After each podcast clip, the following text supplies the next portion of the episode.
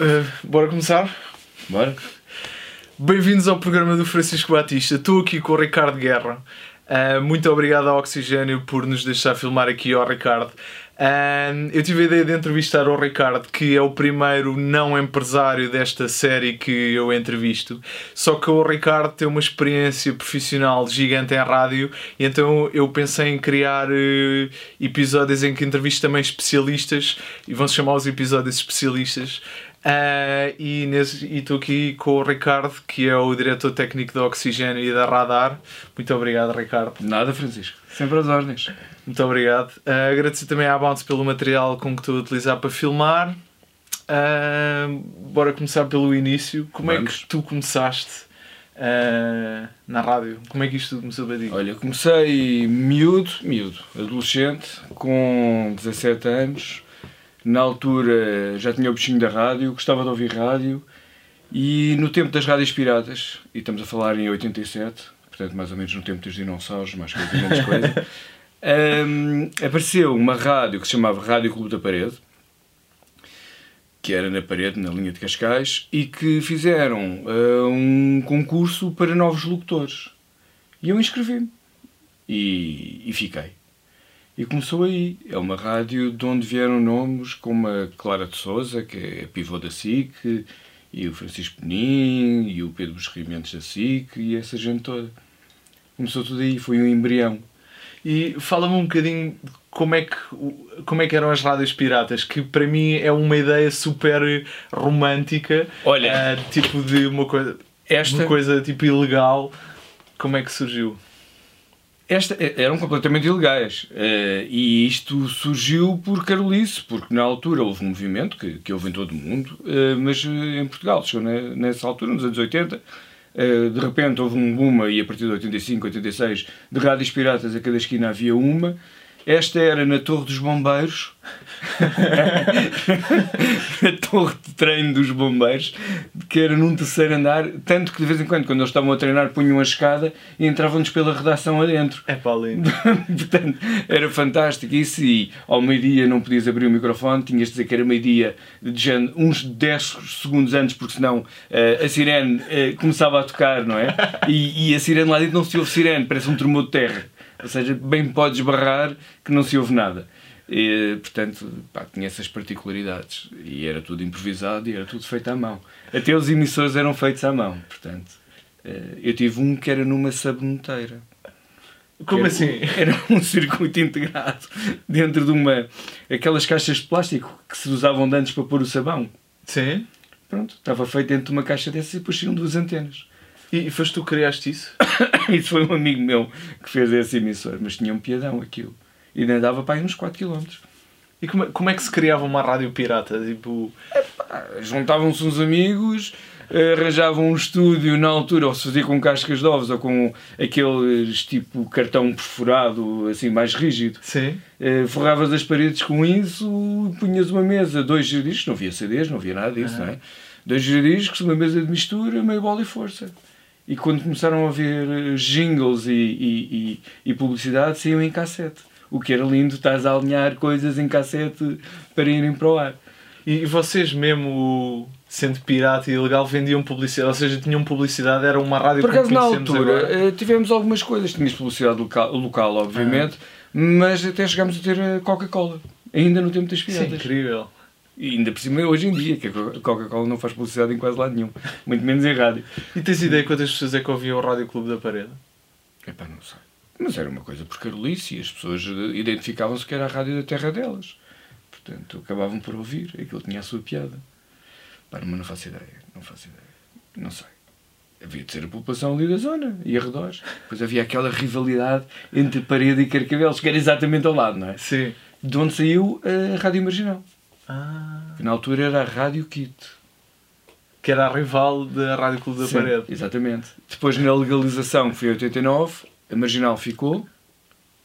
E, entretanto, houve uma fusão dos locutores e do pessoal que estava no Rádio Clube da Parede com o pessoal da Marginal. Ok. Portanto, era uma mistura das duas. Okay. A rivalidade depois tornou-se em união. Portanto, ainda foi daí depois que, saíram, que saiu muito mais gente para a televisão e para a rádio e para para os jornais. Lembras-te assim de alguma história uh, bizarra ou engraçada que se tenha passado nesse tempo das rádios piratas? É pá, tantas. Olha, sei lá, uma vez estava a fazer emissão, porque eu na altura era locutor, e de repente começo a ver fumo a sair, porque aquilo tinha um, um, um estúdio, que era uma coisa ah. pequena, depois à frente tinha um, uma espécie de um aquário, que era uma espécie de um corredor, onde nós gravávamos precisamente esses jingles e a publicidade. E por cima havia um teto falso, onde tínhamos precisamente o emissor e essas coisas. E de repente começa a ver fumo, fumo, fumo, e, e, e, continuava a fazer emissão e era uma coisa que faz o, aparecer nos vossos carros e codifica o sinal em estéreo, ou seja, para duas colunas, uhum. que estava a arder. Só que ele continuava a trabalhar. Aquilo ardia e continuava a trabalhar. E apagámos o fogo e aquilo continuou a trabalhar. Só deu para lá uma resistência qualquer. Pá, havia tudo. Havia e, tudo. E houve alguma situação com os bombeiros? Uh para além de eles interromperem as emissões. Sem ser o depósito de água que estava no andar de cima e que rebentou três vezes e que íamos em cima do estúdio. Ai. E eu fazer emissão e levar choques enquanto tentavam enxaguar a água. Também me aconteceu. Isso é muito bom.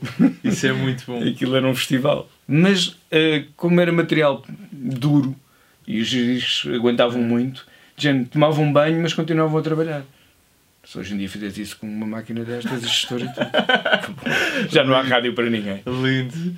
Uh, Deixa-me só interromper porque eu fui aqui um bocado idiota e não, e não pus aqui a marcação do tempo que é essencial pela questão que eu te disse tá que a câmera se desliga aos 30 minutos e agora já vejo ali a marcação okay. de tempo na câmera. Não Desculpa, problema do, do, do, casaco ter caído. Ah, não, não, boa, não, boa. Desculpa. Uh, então pronto, há essa fusão entre a Marginal e o Rádio Clube da Parede uh, e, e, depois... E depois tivemos uh, onde é Brisa, hoje em dia a sede, que é na Torre da Aguilha ali em Carcavelos, e aquilo tinha um seminário, uh, um antigo seminário, e que tinha uma escola secundária, inclusive lá dentro. A rádio era meia escola secundária. Só o corredor dava para andar de jeep. Portanto, pronto, aquilo, tínhamos aí vários estúdios e era aí que tudo acontecia. Aí também, a Marginal teve muitos anos, e depois foi aí que nasceu também a Oxigênio. Nós criámos aí na altura. Oxigênio era a antiga rádio comercial da linha, que pertencia ao Conselho de Oeiras, nós, eh, na altura, comprámos eh, a frequência e criámos aí o oxigênio de raiz. Deixa-me dizer que oxigênio é um nome bem melhor do que a rádio comercial da linha. Claro, de longe. Era, era horrível o nome. Isso foi a primeira coisa que foi logo à vida. E, e foste tu e mais quem que criou o oxigênio? Na altura, quem cria mesmo o oxigênio de raiz, ainda em projeto, sou eu, o Pedro Coconão da Batida, do, do projeto Batida, e o Rodrigo Albergaria, um, depois, mais tarde, quando o projeto arranca mesmo e que vai para o ar, entra também a Isilda Sanches. Ok. E é assim que tudo começa. Num estúdio pequenino, ao lado do estúdio de emissão da Marginal, e pronto, e começou a sair oxigênio. E estamos a falar de que ano? Ui, eu agora lembrei-me disso. Já não me lembro. Uh, 90 e qualquer coisa. Ok. Não me lembro. E tu tiveste esse. fizeste o teu percurso todo aqui no Oxigênio Uh, Fala-me um bocadinho depois do que é que. da criação do oxigênio. Todo, Eu na altura já não estava a fazer emissão, estava mais ligado à parte de produção, era o responsável pela produção de, das duas rádios e fiz os jingles iniciais e fiz a plástica toda, e fiz ali a, a embalagem, como o oxigênio foi apresentado ao, aos ouvintes. Depois, eh, mais tarde, aquilo foi comprado pelo. Pelo, pela Música no Coração, na altura, pelo Luís Montes e pelo Álvaro Covões. O Álvaro Covões, que hoje em dia é o único proprietário tanto da Oxigênio como da Radar. Um, ehm, e passámos depois para Lisboa, para as Picoas. Portanto, a evolução foi mais ou menos esta. Aí a coisa mudou um bocado o sentido, a Oxigênio manteve-se mais ou menos dentro da mesma linha, a Marginal mudou completamente. Uh, porque era uma rádio rock e na altura até já nem era uma rádio rock, já era uma rádio mais de world music que outra coisa qualquer. Estava a abrir os horizontes. Mas depois transformou-se numa rádio mais uh, jazz e easy listening e, e, e, hoje em dia nem sei como é que está porque já não pertence a este, a este grupo. E a Oxigênio tem-se vindo sempre a manter hum, neste projeto que, que tem e, e, hoje em dia já mudámos das Picô, já somos só propriedade da Everything is New eh, e estamos eh, no Restelo, nos novos estúdios, que são estes que, que estamos hoje aqui a... Que é assim a menina dos teus olhos. Estes Completamente. Estúdios. Estes estúdios são o meu brinquedo. Foram cinco meses de, de sofrimento não só, e de um grande desafio, e gostei muito, estou muito contente com eles. Mas isto foi tudo feito raiz. Isto era uma vivenda dos anos 60, estava abandonada para aí há uns 8 anos, e não tinha qualquer tipo de obras, era uma casa normalíssima, antiga, e basicamente eu vim para cá estilo terrorista, parti isto tudo, abri buracos na parede, abri buracos no chão, abri buracos nos tetos, trouxe a minha equipa comigo e fizemos de raiz. E é isto que vim. Que está um espetáculo, os meus parabéns. Obrigado. E tem pormenores mesmo, a primeira vez que eu tive cá que isto, eu disse isto parece uma nave espacial. As portas têm um mecanismo que cria vácuo e ouve-se assim o som mesmo à... Sim, nós fizemos inclusive estudos acústicos para isto, em parceria com a Jocavi. Uh, e todo o material, toda a acústica dos, dos, dos estúdios, todos os pormenores, foi feito tudo ao milímetro. Aqui foi, foi tudo estudado, mas claro que há aqui muito gosto. Também tive uma arquiteta que também ajudou a tratar de tudo, eh, que é Carolina. Foi, é uma equipa. Eh, alguns que já trabalhavam comigo do outro lado, alguns já tinham feito estudos comigo do outro lado. Portanto, a minha equipa pessoal mesmo, eletricista, parte dos técnicos de som, essa gente toda. Uh, mas aqui foi um projeto completamente diferente, porque isto era uma coisa que eu sempre que, tinha querido fazer, uh, tinha na minha cabeça este projeto há muitos anos. É um projeto que não é barato uh, e tive esta oportunidade e que foi o Álvaro que me deu e, e agarrei isto com unhas e dentes e quis fazer uma coisa que fosse um exemplo, que fosse um, um estúdio em que toda a gente não só gostasse em termos visuais, mas que seja extremamente eficaz para o, para o propósito que é, que é fazer rádio. Portanto. Ok.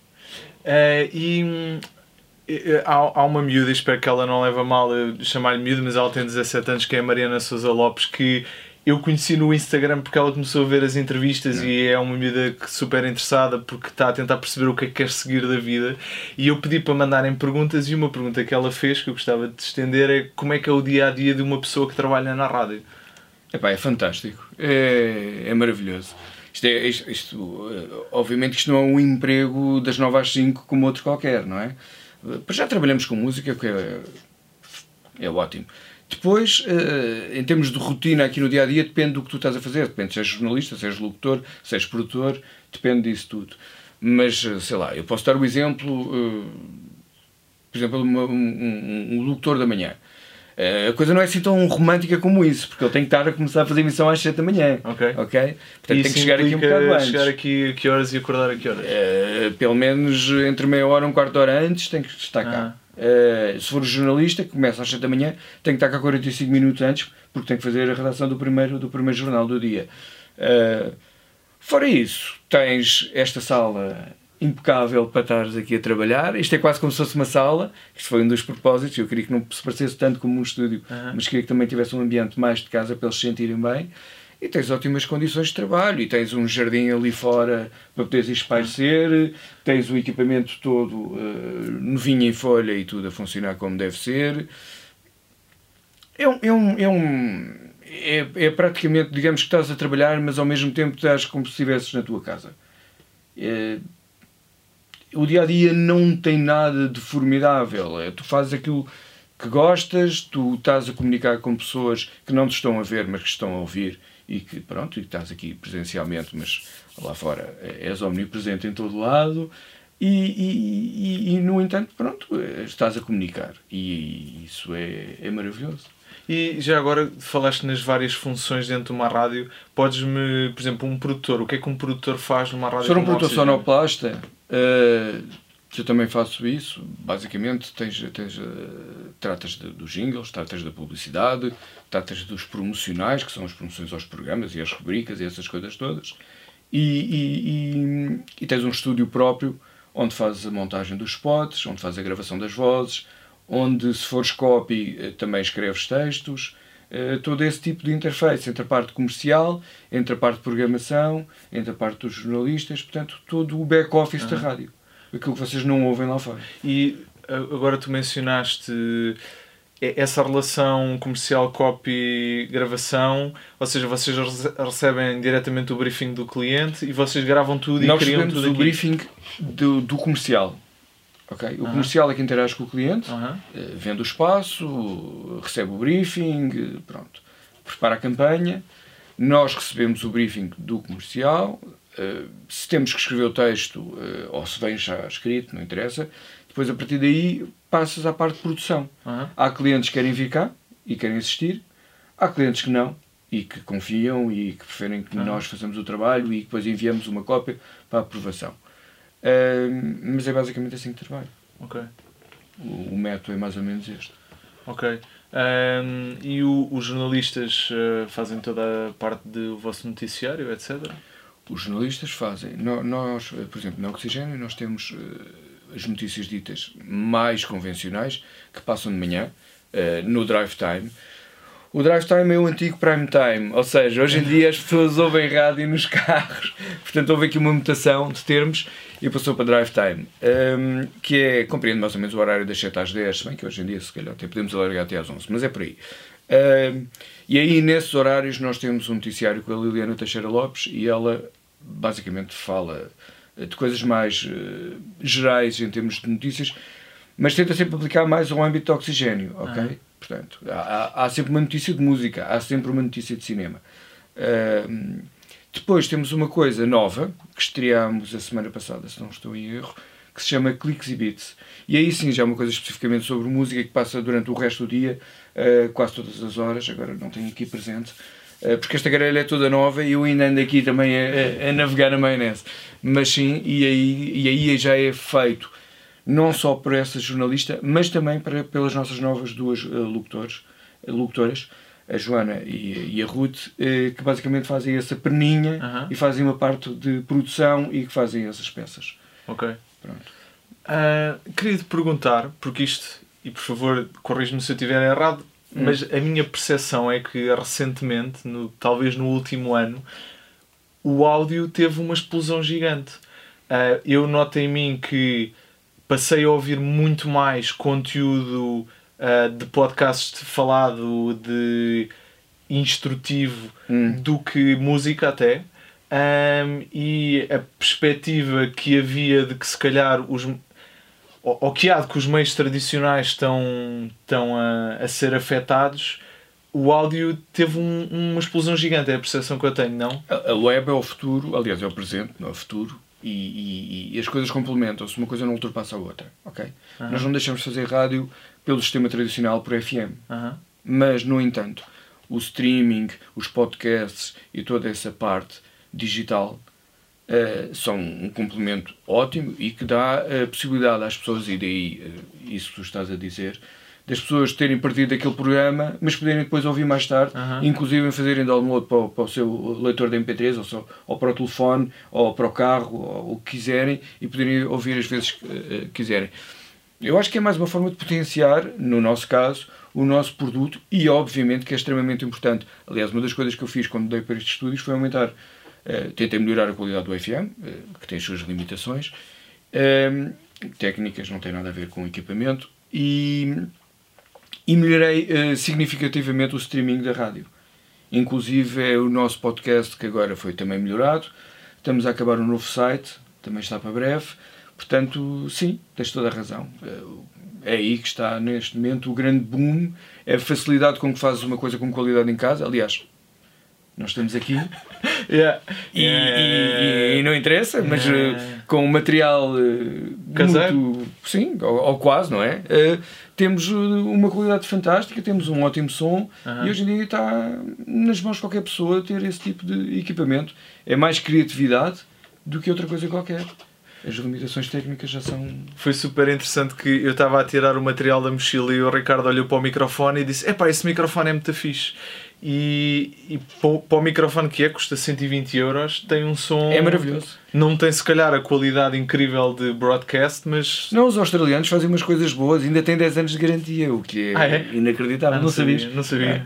Aliás, esse microfone é da mesma marca do que nós estamos a utilizar na emissão de oxigênio neste momento. Obviamente são coisas diferentes, porque são microfone para, para vídeo Aham, e estes são mesmo para broadcast. ok. Mas eh, são, são incríveis. Isto agora é conversa de nerd. Um, mas e agora, continuando uh, neste tema, uma, uma coisa que eu acho super interessante, e eu nunca tinha pensado tanto no áudio como tenho pensado agora, porque também vejo toda, toda a vaga de, de dos smart speakers, de uhum. Amazon Alexa, etc., que estão a surgir, que uma coisa fascinante no áudio é que enquanto que o vídeo ou, ou a leitura tu tens que estar focado numa só coisa, no hum. áudio podes estar a ouvir o áudio e a fazer outra claro. coisa, ou seja, poupa de tempo. Podes estar no multitasking, não é? Estás a fazer outra coisa qualquer, inclusive estás a trabalhar e tens aquilo ali de ruído de fundo, uhum. o teu subconsciente está a trabalhar e está a ouvir tudo o que está, que está ali a passar. É a mesma coisa quando vais num carro. Onde é que está aqui a, a, a magia da rádio, não é? leva-te e faz-te viajar e transporta-te para sítios e, e põe-te bem disposto e faz-te chorar e tudo mais e no entanto tu estás ali a conduzir ou, ou estás em casa a relaxar ou, ou estás no, no, no, no, trabalho ou o que for, não é? Mas não te obriga a, a, a dispensar eh, muita atenção, mas no entanto mexe contigo, não é?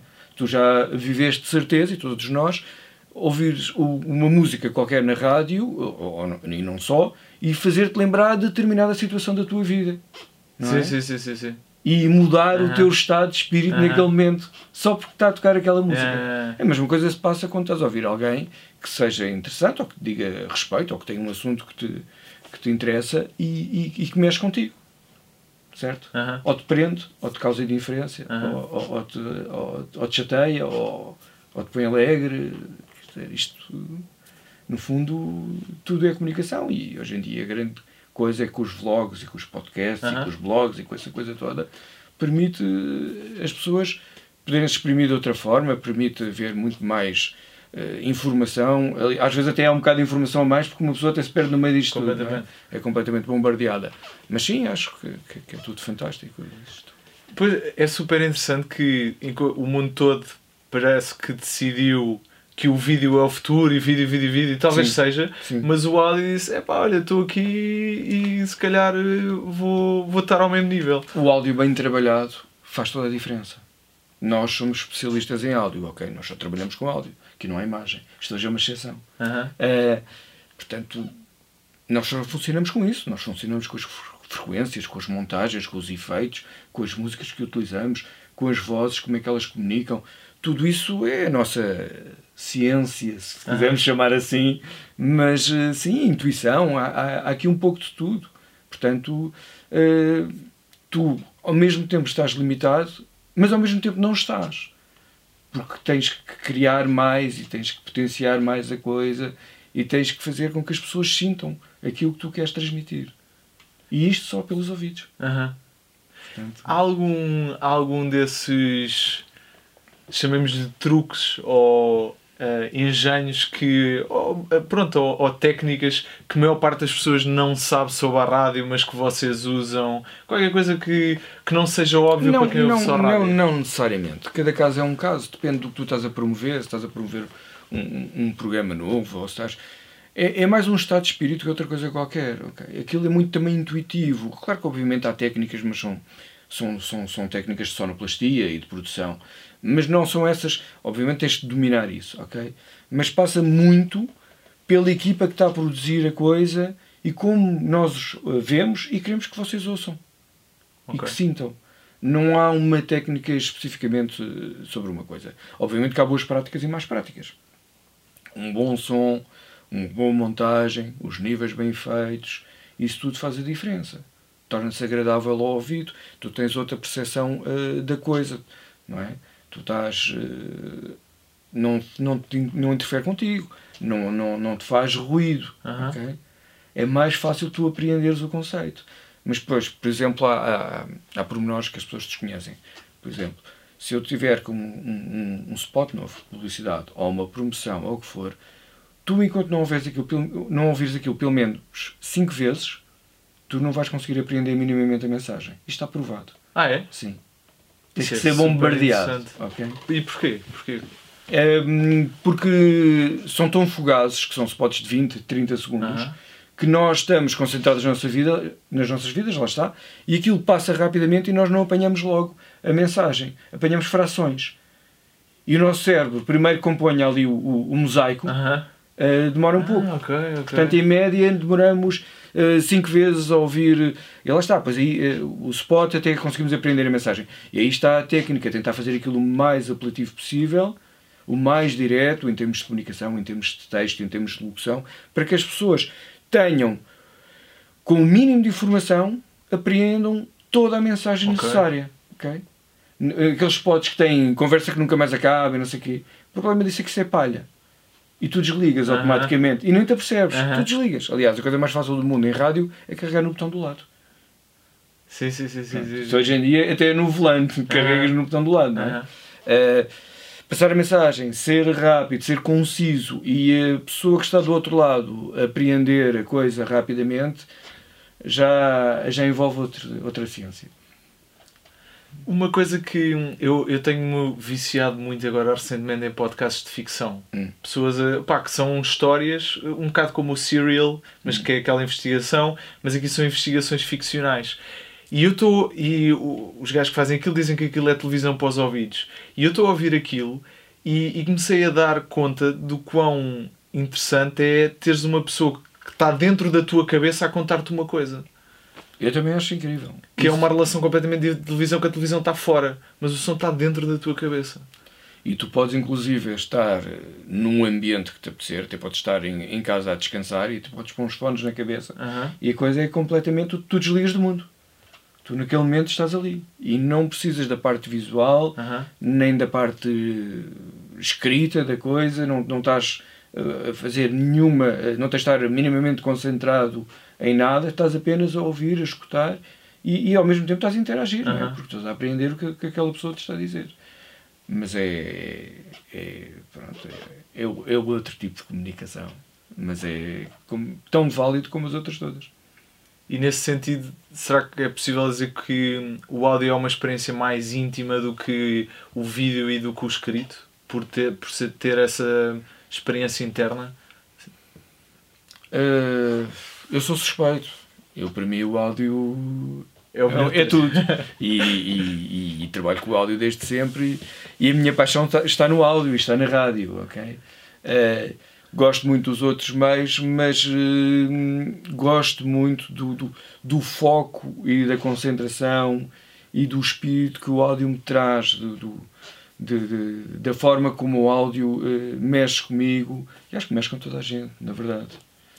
Porque se tu tiveres, até mesmo se estiveres numa apresentação, numa reunião, e aquela pessoa que está a falar até pode ter um discurso interessante, mas tiver uma voz horrível e que te irrita, tu, a meio do, do, do- Aham. do discurso, tu, tu desligas. Aham. Eh, e a mesma coisa ao contrário, tem uma Aham. voz fabulosa, mas o discurso não é conciso e não, te, não mexe contigo, tu também acabas por desligar, não é? Na imagem tens sempre a hipótese de ou estás a ler, ou estás só a olhar para a imagem.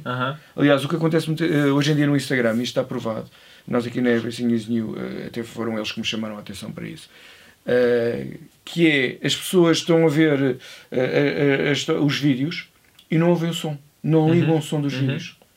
Veem só a imagem e ignoram completamente, que é um bocado um contrassenso. Enquanto quando tu estás num podcast tal, ou ouves ou, não ouves, ouves. exato. Portanto, senão não estás ali a fazer nada, não é? Não vais olhar para lá nenhum, aquilo não tem... Eu acho que a estatística até é 70% dos vídeos no Facebook são, ouvidos sem- são vistos sem som. São, é, está tá mais ou menos Agora, assim. se uma pessoa não legendar. eh, É, porque- daí tu andas a lege- a legendar as coisas. Lá está. Porque.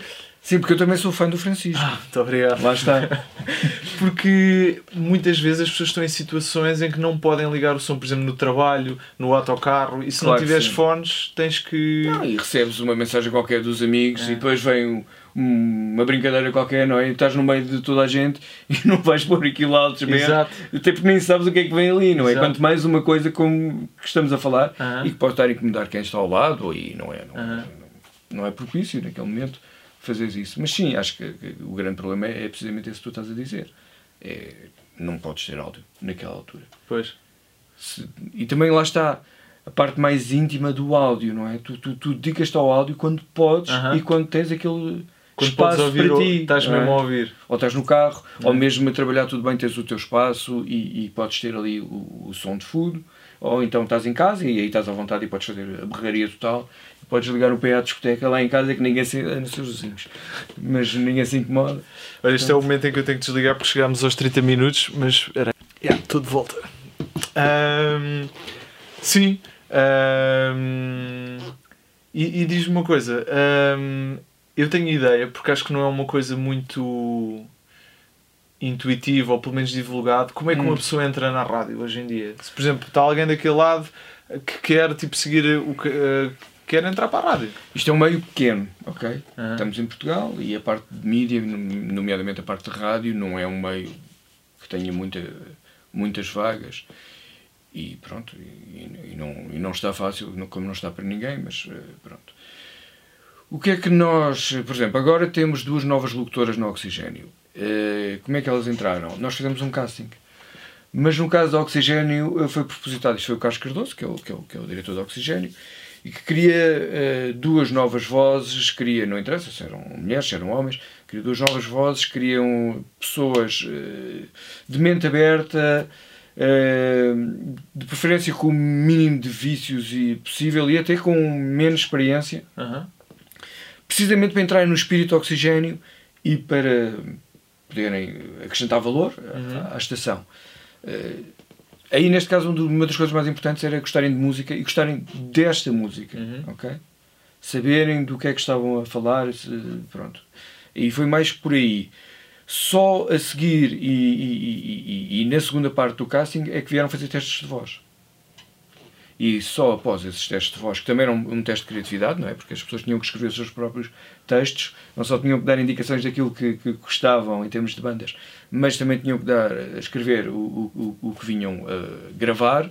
Aí depois é que se partiu para a parte final e daí saíram eh, estas duas novas locutoras que foram escolhidas e que são uma grande aposta agora do oxigênio e que estão a dar cartas, podem ouvir todos os dias, de segunda a sexta, todos os dias, não, de segunda a sexta, das 7 às 10 da manhã, podem ouvir a Ruth e podem ouvir a Joana da 1 às 4 da tarde. E vale a pena. Então, neste momento, para entrar em rádio, eh, através de castings, eh, Por é exemplo, normalmente neste caso, a é? maneira como. Podes fazer um. Há quem, quem, quem ponha um anúncio no jornal. Mas não é, não é esse o nosso É. foco. Nós queríamos alguém que se identificasse com a estação. Ok. Ok, Portanto, ainda nós somos um bocado românticos nestas coisas. ok. Mas pronto, é isso. E acho que faz toda a diferença. Basta ouvi-las no ar que faz toda a diferença. Nota se as pessoas têm paixão por aquilo que estão a fazer ou não. Mas pronto, é, é a nossa forma de ver a coisa. Se está certo, se está errado, Uhum. não sei. Eh, mas é, é, é por aí. Qual, é- qual é que foi o, o melhor conselho profissional que já te deram? De ser eu próprio. É o melhor conselho que, que me deram e que eu continuo a dar eh, a todas as pessoas que me perguntam quando estão aqui na rádio, quando vão gravar, quando vão fazer emissão. Ser tu próprio. Criar a tua identidade. Ok. Quanto mais o fizeres, mais as pessoas vão identificar contigo. Se tu fores imitar o tipo XPTO da rádio não sei das quantas e que vais ficar igual a ele só porque lhes achas muita piada, vais ser basicamente só apenas um clone dessa pessoa. Ou seja, não tens identidade. Eu, eu acho que cada vez mais, e lá está aquilo que tu estavas a dizer há bocado, do, do- dos blogs e dos vlogs e dos podcasts e desse, disso tudo, que é, nós apaixonamos por um determinado podcast pela maneira como aquela pessoa comunica connosco Aham, não é? Não é por ser igual aos outros, é precisamente por ser diferente de todos os outros. E por nos apresentar assuntos eh, diferentes e por falar connosco de uma forma diferente. E claro, todos nos identificamos com uma coisa e outros não. Há outros que tanto podem adorar como podem detestar. Isso é igual em todo lado, não é? Há pessoas que não ligam nenhum oxigênio e que detestam o tipo de música que nós passamos e há outros que se apaixonam e adoram isto e ouvem de manhã à noite. É, é um bocado assim que isto funciona. Ah, isto é agora entrando por um campo quase mais filosófico, mas tu achas que essa parte do ser eh, eu próprio, ou seja, tu próprio, Hum. é uma coisa que tu tens que descobrir aquilo que já és ou é uma coisa que tu constróis? Tens de soltar, basicamente. O que tu és, tu és. Mas eh, chegas aqui e pões-te à frente de um microfone, eh, a coisa não é fácil, não é? Principalmente uma primeira vez, ficas ali um bocado intimidado. Tens de soltar. Eh, Tens que ser tu próprio. Não, não tens que encher a voz, não tens que fazer nada especial, tens que comunicar, tens que encontrar eh, ali o teu fio condutor, tens que arranjar a tua forma de falar com as pessoas. Há, há, há, algumas, porque agora quando disseste não tens que encher a voz, há algum, isso era uma coisa antiquada, não é? Era, há algum tipo dessas era muito coisas comum, era que, muito que existia que agora já foram à vida né? ou, ou, que já se não uso, pelo menos neste tipo de rádio que vocês fazem. Sim, as pessoas estavam mais preocupadas em ter uma voz de barítono na rádio do que propriamente uh, em que tivessem uma identidade e termos deles e Claro que sempre houve exceções, claro que sempre houve gente maravilhosa a fazer rádio e que continuam a fazer, mas sim, é, isto é, é, é, normal, não é? Uma pessoa tenta ali arranjar o seu, a sua forma de estar. Mas havia muito que gostavam de fazer a voz assim, para ficar com a voz radiofónica. Isso já não se usa, não é? Nem, se, nem nunca se devia ter. Fixe. Sim, é mais ou menos entre o pato tonal. mas. Eh, sim. Tu, por exemplo, nos tempos do Rádio Clube da Parede, tentavas esse tipo de abordagem ou era uma coisa. Todos nós, no início. Aquilo era o tempo das piratas. Nós ouvíamos as rádios nacionais e, e ouvíamos o, o Luís Filipe Barros e o Adelino Gonçalves e essa gente toda da antiga rádio comercial e eram os nossos exemplos. E é normal, não é? Estavas a começar, eras puto, querias uh, ganhar ali alguma algum reconhecimento e alguma forma. Nem, nem sabias muito bem o que é que estavas ali a fazer, era uma experiência e até nisso era fantástico. Aliás, eu adorava uh, fazer emissão no tempo das piratas. Eu lembro que me levantava uh, à segunda-feira para ir às 6 da manhã para fazer emissão às 7, e aquilo era um horário rotativo, esse programa éramos 5 pessoas a fazer. E eu, ia, eu calhava uma segunda-feira às 7 da manhã, que era assim um bocado de tortura, não é? Vocês imaginem só passava a noite nos copos e, depois ia fazer emissão às 7 da manhã com um saco carregado de discos às costas e lá ia eu, todo contente e ia super feliz e, e, e divertia-me imenso a fazer aquilo. Tu tinhas que idade nessa altura? Tinha 17, 16, 17, sim, por aí. Isso é incrível. E tu fazias isso antes da escola e depois ias Mas comecei pela música aos 15. Ok. Ainda, ainda mais grave. É quase obsceno. Mas sim.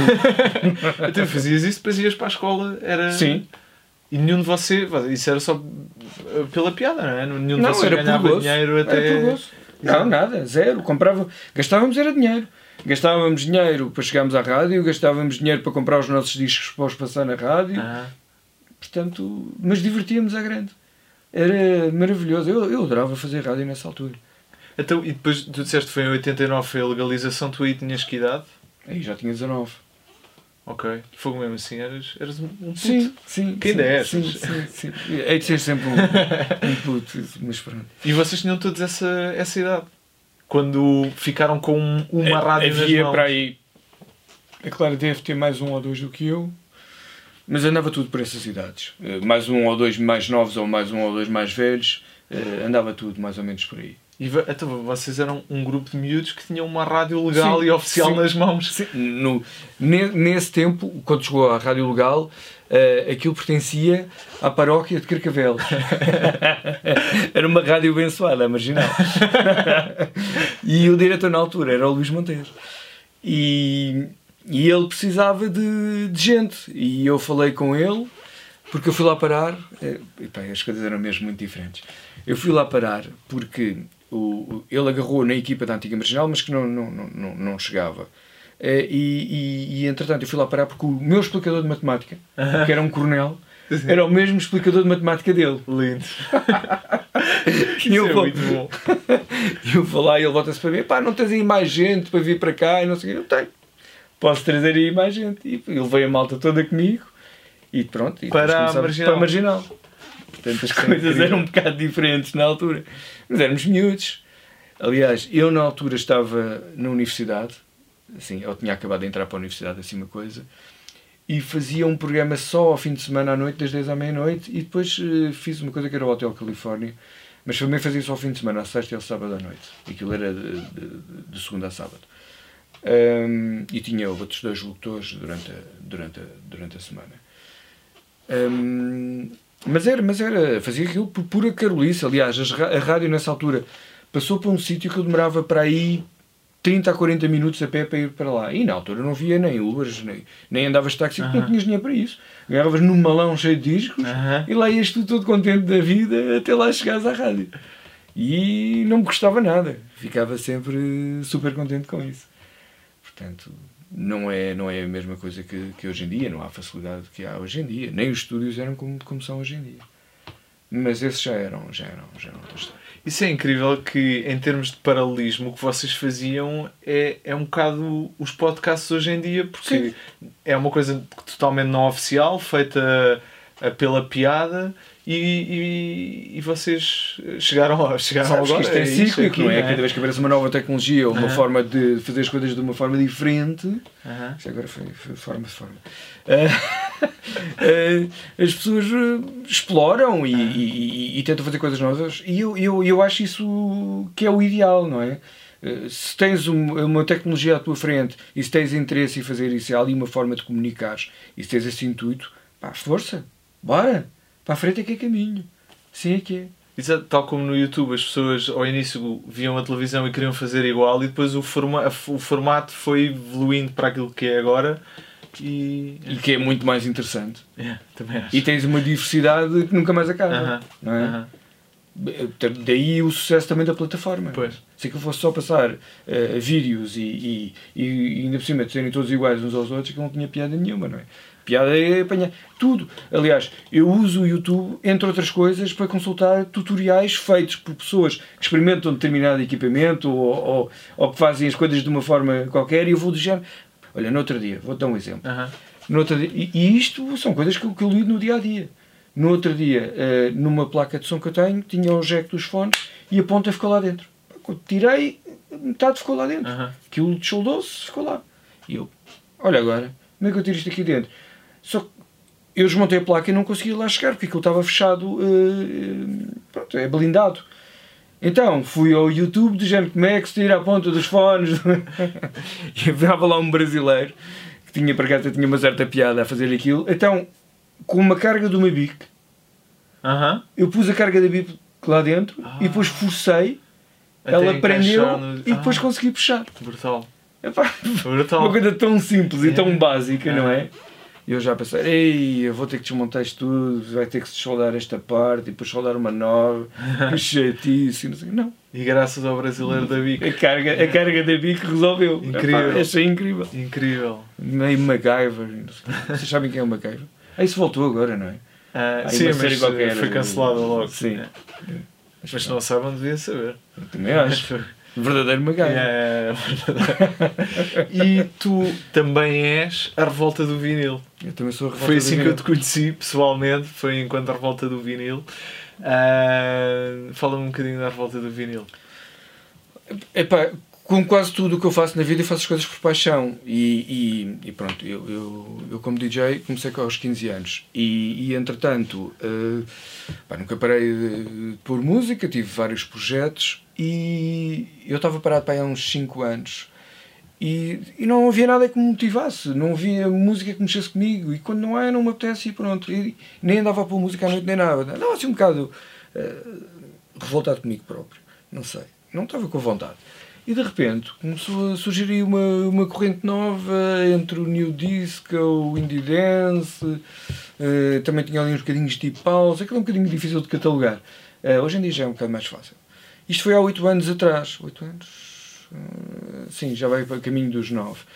E, e eu, entretanto, na altura a Isilda estava como coordenadora da, da Oxigênio e andava-me a dizer então, quando é que voltas a fazer um programa e quando é que fazes qualquer coisa e eu fui de férias e volto e digo, olha, tenho aqui um projeto novo. E ela, então, mas qual é o horário? Não sei o que. Pá, isto é uma coisa para o sábado à noite, a tentar apanhar ali as pessoas que saem de jantar e não sei o que, que vão sair a seguir para um, para, um clube ou para um bar. E foi assim que nasceu a revolta. E depois, eu também tenho o meu lado de copy, pronto, porque eu sou publicitário de profissão.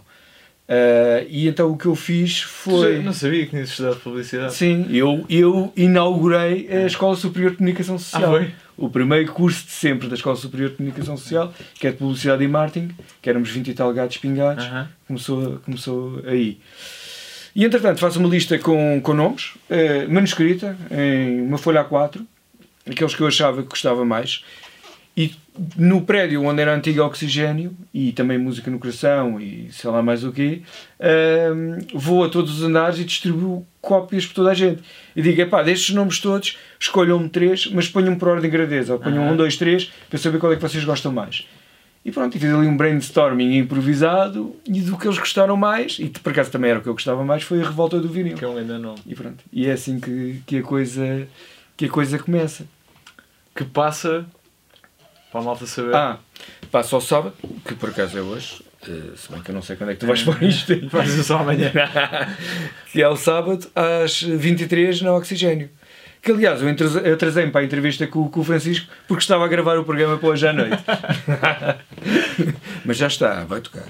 Então, acho, acho ainda mais super interessante tudo o que tu sabes de áudio teres aprendido sozinho, então, porque depois a Sim. tua formação foi em publicidade, Sim. tudo o que tu sabes aprendes sozinho. Pura isso Uh, comecei a aprender no tempo das piratas ainda, em casa, porque eu sempre gostei, e, e o meu pai nisso Uh, ele sempre gostou de música.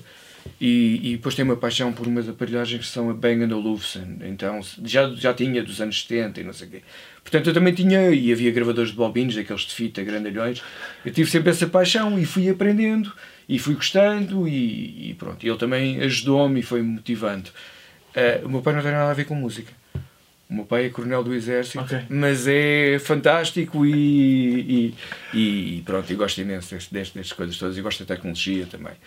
E entretanto, eu uh, começo ali com aquele bichinho, começo a aprender, aprendi a fazer corte de fita. O corte de fita era como nós montávamos os spots no antigamente. Conta-me tudo. Uh, bobinos de, de, de 12 polegadas, que era assim uma coisa com fita, punhas nos gravadores, depois cortavas os bocadinhos de fita que querias colar de género, nós estávamos aqui a fazer um spot, tu enganavas-te, eu cortava o engano e, depois colavas, tinhas uma fita especial para colar. Isto assim, dito assim, é um bocado difícil de compreender, isto só, só, só, só vendo mesmo. Mas é era um assim que nós montávamos. No, no cinema, é, é um bocado como uma película no cinema, só que para áudio. Tinhas um, um marcador branco, cortavas a fita naquele determinado sítio, colavas, que ele tinha lá um sítiozinho para colar, ouvias, está bom, pronto. Ou tu descolavas, uh -huh. estava bom, continuavas. Tramado, tramado, era quando acabava a fita e punhas todos à fita cola e aquilo passava uma vez e descolava-se tudo. E punhas mil bocadinhos de fita a voar. Mas pronto, isso também acontecia. Depois passaste para a fase em que já montavas em multipista, ou seja, esses gravadores passaram a ter várias pistas e gravavas numa pista a, a, a música, noutra a voz, noutra os efeitos e depois misturavas tudo em, em analógico numa mesa de mistura grande. E depois vieram os primeiros sistemas digitais. Nós tivemos o primeiro sistema digital que veio para Portugal que chamava Diaxis, de uma marca que é a Studer. Isso em que? Na Marginal Antiga. Quando ainda era rock. Isto estamos a falar pá, em 90 e. qualquer coisa entre 92 e 94. Computadores arcaicos, é? verdadeiros charutos. Pá, eu acho isso fascinante. E isto, pá, vai, vai, isto é uma cena muito ridícula que eu vou dizer, mas eu tenho um, um respeito enorme por vocês e por vocês, a, tipo, a, a, vossa geração, aliás, todas as gerações antes da minha, que sobreviveram sem internet, estás a ver? Porque hoje em dia. Sim, não vi nada disso. Epá, hoje em dia qualquer coisa, pronto, YouTube, aprendes tudo, fazes tudo, pronto. E, e tu aprendes uma coisa altamente complexa, tu e, e pronto, e toda a gente, Epá, a humanidade inteira. que nem telemóvel havia. Ah, pois. Yeah, ainda sou desse tempo. É o telefone um fixo, okay. Eu também apanhei esse tempo. Portanto, depois, os, nossos, os primeiros telemóveis que nós tivemos e era para trabalhar em rádio, tinham umas baterias assim, ok? Uh -huh. E depois tinhas um telefone normal em cima. Ah, que era para as chamadas das pessoas. Para as reportagens uh -huh. e para essas coisas. Foram os primeiros. E aquilo não durava nada, ok? A bateria se aguentasse um quarto de hora a 20 minutos era uma sorte. Eu, e pesadíssimos, andávamos aqui com uma correia. Com, e pronto, Pá, eu só consigo imaginar o as horas e horas e dias para aprender coisas que hoje em dia lá está, vais ao YouTube e procuras como é que tiras Sim, o jack do. É, aprendias tudo por ti. Uh, mesmo esse sistema, aquilo era tão novo que eles vieram montar, era na altura a Valentino Carvalho que representava isso, eles vieram montar, mas eles não sabiam mexer naquilo. Nós é que andámos a descobrir como é que aquilo se fazia. É. Pá, como é que se trabalha com isto? Como é que se faz? Pois, pois era, aquilo era fantástico do género. Quer dizer, tu perdia ali não sei quantas horas a montar coisas em fita e, e aqui isto já é muito mais rápido. Mas não havia cá waves nem nada dessas coisas. Né? Era, o ecrã era muito básico, eram uns Macs daqueles dos primeiros, que era aqueles que eram um monitor daqueles antigos, um CRT que tudo isso era o Mac. Epá, pois, não deves fazer a Não é aqueles é. coloridos. Não. Não, é antes desses, antes Ah. desses ainda. Imagina um monitor daqueles quadradões, Aham. mas era um Mac. Ok. E com ecrã pequenino. Pá, e, sei lá, se aquilo tinha 14 ou 15 polegadas era muito. E, e- e pronto, para nós aquilo era extremamente rápido e era muito bom. Mas Aqueles que eram a- quase a preto e branco, não? Que tinha a carinha. eram preto e branco. Depois que tinha a cara, não é? Sim, Aquela sim. cara Era, era, Sim, era, sim, era. já sei. Eram. eram mas, mas pronto, já tinhas ali um- uma placa de som da altura, que eu tinha bom som. Eh, mas tinhas que andar a descobrir tudo, não havia cá efeitos, nem, nem, nem, nem- plugins, nem nada dessas coisas que nos facilitam a vida hoje em dia. Era mesmo muito rudimentar. Mas aprendias, lias os manuais, experimentavas, fazias disparates, até conseguias acertar com aquilo. Portanto, era tudo assim. Yeah, yeah. Mas começa, começa assim. Inclusive as primeiras, eh, os primeiros sistemas de rádio. Hoje em dia isto é tudo informático e é tudo digital e é tudo por computador. Eh, mas os primeiros sistemas que nós tivemos eh, digitais ainda usavam uma tecnologia mista, ou seja, tínhamos jukeboxes de CDs. Eles, eles comandavam, já tinham um disco rígido pequenino onde se podia pôr Aham. lá alguns fecheiros, mas comandavam, no nosso caso, já não lembro, eram, acho que eram de 50 CDs, que eram duas jukeboxes grandalhonas que tinham um elevador lá dentro e o elevador ia buscar o, o computador dizia que agora a seguir ia tocar aquele disco, tinhas de dar ali um certo tempo, e ele ia buscar o disco e preparava o disco para tocar na emissão. Brutal. Sim. Era assim uma coisa completamente fora. Mas eh, isso foi o precursor dos sistemas modernos. Hoje em dia não, é tudo em disco rígido e é tudo com uma qualidade fantástica e, e os softwares estão constantemente a evoluir. Nós, eh, inc- inclusive, temos este em, em permanente mutação. Ainda ontem foi instalada uma nova versão. Portanto, isto está sempre a mudar. Ok. Ah, epá, eu, eu já não tenho mais nenhuma pergunta para te fazer. Eu também já não sei mais o que é que tenho a dizer. Mas há mais alguma coisa que queiras partilhar com alguém que queira seguir a rádio ou outros conselhos profissionais em geral? Ah, Isto é uma paixão. Uh, se pensam que vêm para a rádio para ficarem ricos uh, ou terem uma boa vida em termos monetários, isso não vai acontecer. Mas, uh, salvam rosas exceções, obviamente. Mas, uh, que é, se vocês se apaixonarem, preparem-se porque isto é para a vida. E nunca mais conseguem uh, soltar disto. E no meu caso, ainda bem. Uh, é, é, é, é recompensador. É, é uma coisa que me move no dia a dia. Eu venho trabalhar com um sorriso, eh, eu respiro o ambiente de rádio e, e não consigo imaginar a minha vida de outra forma, sinceramente. Portanto, muito fixe. Olha, e já agora, como é que. Pronto, agora que construíste isto tudo, como é que imaginas o futuro do oxigênio? Ou para onde é que queres que o oxigênio e a radar também vão? Bem, em termos de programação, não sou a pessoa indicada para falar sobre isso, eh, porque pronto, cada, cada uma das rádios tem, tem, tem, o, tem o seu diretor de programas, neste caso o Carlos Cardoso no Oxigênio e o Pedro Ramos na Radar. Eu, eu neste momento eu acho que, que, que as coisas não, não, eu não, eu não eu não penso muito no futuro, se queres que eu te diga. Eu vivo muito o presente hoje em dia, em tudo. Porque eu acho que o que é importante tu eh, estares eh, focado nas pessoas que estão lá fora, na forma como estás a comunicar e como estás a evoluir. Eh, porque a tecnologia, por si própria, ela vai-te aparecendo.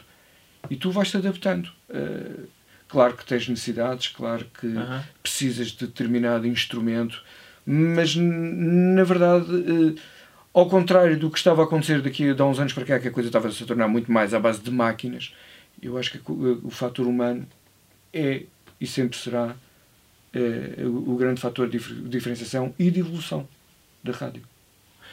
Então, A evolução está aqui. Não está aqui, não está ali. então sentes que, que a, a rádio ah, está a depender menos ou está a tender para ser mais focada nas pessoas ah, do que. A rádio são as pessoas. A rádio são as pessoas. Agora, a tecnologia que nós utilizamos, se nos permite fazer mais coisas e que se nos- dá mais conforto ou não, eh, obviamente que nos ajuda e que nos permite fazer outras coisas. Aham. E que nos permite pensar mais no que é o produto. Mas a rádio é, é o que está nas nossas cabeças. O próximo passo A rádio do futuro é o que está nas nossas cabeças. Ok. E eu pergunto isto porque, ah, pronto, lá está, estando eu mais ligado ao vídeo, uma coisa que eu sinto no YouTube é que o YouTube é, é muito mais pessoal do que a televisão, em que te aproxima muito mais da pessoa que está do outro lado. Um, e há muito menos, é muito menos polida e por isso é mais uma razão pela qual as pessoas se ligam à pessoa que está do outro lado. Tu sentes que isso também está a acontecer na rádio? É mais crua. A imagem no Uhum. YouTube, a forma como as pessoas se apresentam, aquilo é muito mais cru. Tens as duas coisas na rádio. Ou seja, o, o, o, o locutor eh, está quase despido, não é? Ele está a mostrar-vos aquilo que é e, a, e a música que, que nós gostamos e que nós passamos e que, que nos faz sentido. Ok? A forma como ele comunica. Depois há o lado da plástica toda da rádio, que é toda pré-produzida e é para soar eh, de outra forma, para ser mais bonitinha, Uhum. para ser mais eh, agradável, para, para, para, para, para ser eficaz. São, são, são, são, são coisas diferentes. Tu tens tudo aqui. Enquanto que num, num, num- podcast desse género a coisa é mais crua e ele está ali e interage e explica e não sei o quê, não é? Nós aqui temos as duas componentes, não é? Nós não deixamos de ser um- uma rádio profissional. Ou seja, temos o locutor que é mais natural, digamos assim, não é? E depois tenho tudo o resto, que é mais pensado, que é mais produzido, que é comunicado de outra forma, com outro cuidado. Por exemplo, até a ideia de ter eh, locutores que não têm aquele tipo de voz clássica da rádio é uma maneira de, Definitivamente. de, de ser mais, mais pessoal. Eu acho muito mais importante a forma como a pessoa eh, comunica e o, e o conteúdo que tem e a mensagem que tem para passar, para passar do que ter uma boa voz. Claro que é importante ter uma boa dicção, claro que é importante eh, saber estar ao microfone, eh, dominar minimamente a técnica, porque, pronto, isto ainda tem a, a parte analógica da coisa, não é? Mas, mas não, a, voz não é de todo o mais importante. Mas, mas eu tenho essa ideia quase desde sempre. Sempre achei isso. Sempre achei que um bom comunica- comunicador eh, é superior eh, a uma boa voz. Ok, fixe. E agora lembro-me de uma cena que te quero perguntar, mas eu tenho que desligar a câmera outra vez, senão ela vai se desligar. Fazer um testamento hoje. Que é o seguinte: hum, que dicas é. E eu vou-te fazer esta pergunta para mim, mas julgo que possivelmente, se ainda houver alguém a ver, que pode ser útil também para as pessoas. Se alguém que... aguentou esta Exato. experiência. Se alguém tiver um podcast ah, ou, um, ou, ou faça vídeos para o YouTube, etc., que pequeninas coisas é que uma pessoa pode fazer para melhorar o som desses vídeos? Ou há alguma coisa tipo truques caseiros que dê para fazer? Uh, tentem gravar num sítio que tenha uma boa acústica. Não pode ser uma sala muito despida. Tem que ter, uh, imaginem, se tiverem, olha, se for no vosso quarto e tiver cortinados, se abrir o- as portas do roupeiro e o roupeiro estiver cheio de roupa, isso tudo ajuda a que a acústica fique muito melhor. Depois arranjar um microfone decente, como este que o Francisco tem. Não é preciso gastar fortunas, já por 100 euros, mais coisa, menos coisa, compras uma coisa Uhum. destas. E depois é um bocado ter, ter cuidado com o posicionamento do próprio microfone em si e, e do sítio onde vocês estão a gravar. Porque, imagina, eh, vamos pegar no, no, no, no- caso deste estúdio. Tu tens de ter partes em que o som seja mais absorvido, que é para não teres reflexões, senão parece que estás na casa de banho, não é? Mas também não pode ser demasiado surdo, senão a voz sai completamente abafada. Isto é quando aqui a um- malta atende o telefone na casa de banho que nunca queres atender para os outros não perceberem que estás na mas casa de banho nota-se logo, não é? Estás completamente na casa do bem. Mas é um bocado isto. E depois, se para aqueles mais eh, profissionais e mais aplicados que tratam depois também o áudio a seguir, não é? Depois num editor qualquer, podes trabalhar a imagem, mas podes trabalhar também o áudio. Aí já um bocado o- o- os plugins e o sistema ad hoc que estás a usar, hum, em termos de equalização, em termos de processamento, compressão, mas isso já é uma coisa mais avançada. Ah pá, nunca fiz isso no meu, se calhar devia fazer. Porque eu trato a imagem, mas nunca tratei o áudio. Não, mas, mas o áudio funciona bem eh, no teu e também tens que pensar nisto. Onde é que as pessoas te, te, te veem mais? Ah, Nos telefones? hum, Nos computadores? por acaso não tenho ideia. Mas uma Devias coisa. saber isso, Depois devia. porque isso faz toda a diferença. Ah, por, por- Em termos de áudio. Ok, ok. Tu deves tratar o áudio consoante o meio que tu vais eh, uh, lançar essa Qual é peça. que é a diferença maior, por exemplo, ou o que é que mudarias para uma coisa que é ouvida no computador de uma coisa que é ouvida no telemóvel? Se ouvis no computador ou no telemóvel é mais ou menos parecido. Tu tens que te preocupar em que o som seja mais perceptível. Se estás a trabalhar a voz, tens de trabalhar mais com a gama de médios. Não tens de preocupar muito com, com, com, com a parte superior dos agudos nem a parte superior dos graves, porque não, pura e simplesmente não existem. Ok. Aquilo corta, tem um corte de frequências.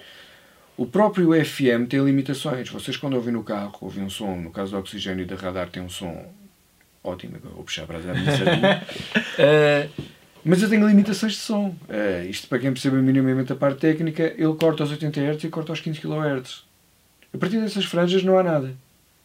Um, e o som que vocês têm em casa vai dentro daquilo que as pessoas conseguem ouvir, mais ou menos dos 20 Hz aos 20 kHz. Portanto, só que vocês não percebem porque nós emulamos o som de forma a que pareça que estão lá essas frequências, mas okay. elas não estão. Isso é trabalhar com os harmónicos.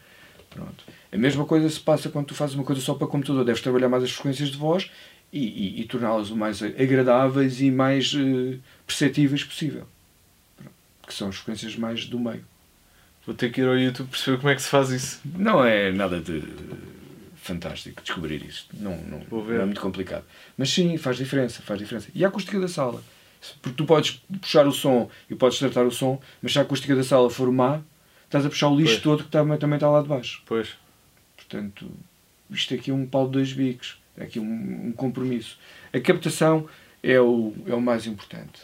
Eu, eu, por exemplo, este estúdio, eu posso ter, se a acústica fosse má, eu podia ter o Rolls Royce dos microfones, que as vozes iam soar mal e ia parecer a mesma que eu estava na casa de banho. E, no entanto, posso ter microfones medianos e tenho uma acústica fabulosa no estúdio e soa-se sempre bem. Por exemplo, eu tenho a certeza que o som hoje vai estar brutal. Sim. Porque esta sala é... Vai estar assim. Yeah, yeah, yeah. Porque este é o estúdio de emissão de oxigênio, portanto, mal fosse. há, um, há, um, há um gajo no YouTube que faz uh, esse tipo de X de som e o gajo faz uma cena bem engraçada que tem a ver com isso do armário. Que é, por exemplo, ele abre o armário que está cheio de roupa. Um, afasta a roupa, mete o microfone lá no meio depois mete um cobertor em cima da cabeça. Pá, e depois ele diz que também trata o som, que pronto, que faz uma cabine de voz. Sim. E o som fica do caraças. Sim. E eu não sei que microfone é que ele tem, deve ser muito bom, mas o som fica do caraças. Se calhar o microfone até não é assim tão bom. Mas o, o, o facto dele abafar e de criar ali um pequeno estúdio que não tem reverberação eh, excessiva faz com que o som fique fantástico. Eu até acho que isso é, é demais, ele até deve abafar aquilo um bocado. Mas sim, esse é, esse é um truque. Esse é um truque. Conheço várias pessoas que no tempo das piratas faziam isso. A sério?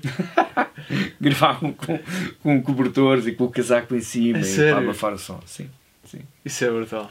Hoje em dia, inclusive, há umas, umas esponjas que tu pões no, no tripé do microfone e que faz assim um, uma ah, meia sim, lua sim. Uhum. e pões atrás do microfone uhum. e isso faz mais ou menos um efeito cabine. Se fizeres uma coisa a sério, há uns biombos, pá, aí com 1,80m, em que pões aquilo num canto da casa e estás a gravar como se estivesses num, num, num, estúdio de gravação. A sério? Sim, são incríveis. Ok, vou ter que pesquisar. Isso é para gravar isso é locuções. É são incríveis mesmo. É e não são assim excessivamente caros, agora não estou a lembrar de tal euros. A sério? Sim. Foi, isso é sim. brutal. É. Olha, muito fixe. Vou, vou, vou pesquisar. Sim, sim. Se lembrares o nome. Ai, é... agora assim de repente, é. não, mas eu depois digo. Isso é muito interessante. Olha, muito fixe. Uh, bem, pá, olha, não tenho mais nada para te perguntar. Muito obrigado por teres aceito. Acho que a conversa foi super interessante. Ah, foi um prazer, foi, foi um prazer. Desculpa, deixa-me só dizer que eu estava a lembrar. Uma cena que eu adoro nos vlogs, por exemplo, tu agora estavas-me a contar isso da, do tempo das piratas, gente a gravar. Eu adorava ver isso em vlog, pá. Quem me dera que isso tivesse filmado. Alguém a fazer isso? Yeah. Não, não, tipo, então. ver esse tempo, estás a ver? Ah, é pá, pois, mas na altura também não havia grandes câmaras, pois, sabes? Pois, pois. Já havia, mas era. E às câmaras de altura. Já viste o que é que era isso estar tudo filmado, todo esse percurso? Isso Se é calhar aí alguém gravou. Eh, por acaso não tenho nada disso. Tipo a pessoa que criou o emissor dentro da caixa de sabonete. Eu adorava ver isso filmado. Olha, um dos fundadores do Oxigênio fazia isso muito. O Pedro Coquenão, na altura em casa dele, que tinha um escritório, aquilo era só paredes, uhum. mesmo abrindo os armários, aquilo ficava cheio de reflexões enfiava o casaco na cabeça e gravava as fotos. Isso é lindo. Isso é lindo. Muito e bom. resultado. Muito bom, olha, Ricardo, muito obrigado pá, Vá, pelo convite e pelo tempo e por me teres recebido aqui e, na vossa nova casa. Não tenham sofrido muito. Não, ah, pá, foi um espetáculo. foi muito obrigado. Uh, até para a semana. Muito obrigado por terem ouvido ou visto ou Ou as duas coisas. Ou as duas coisas ao mesmo tempo.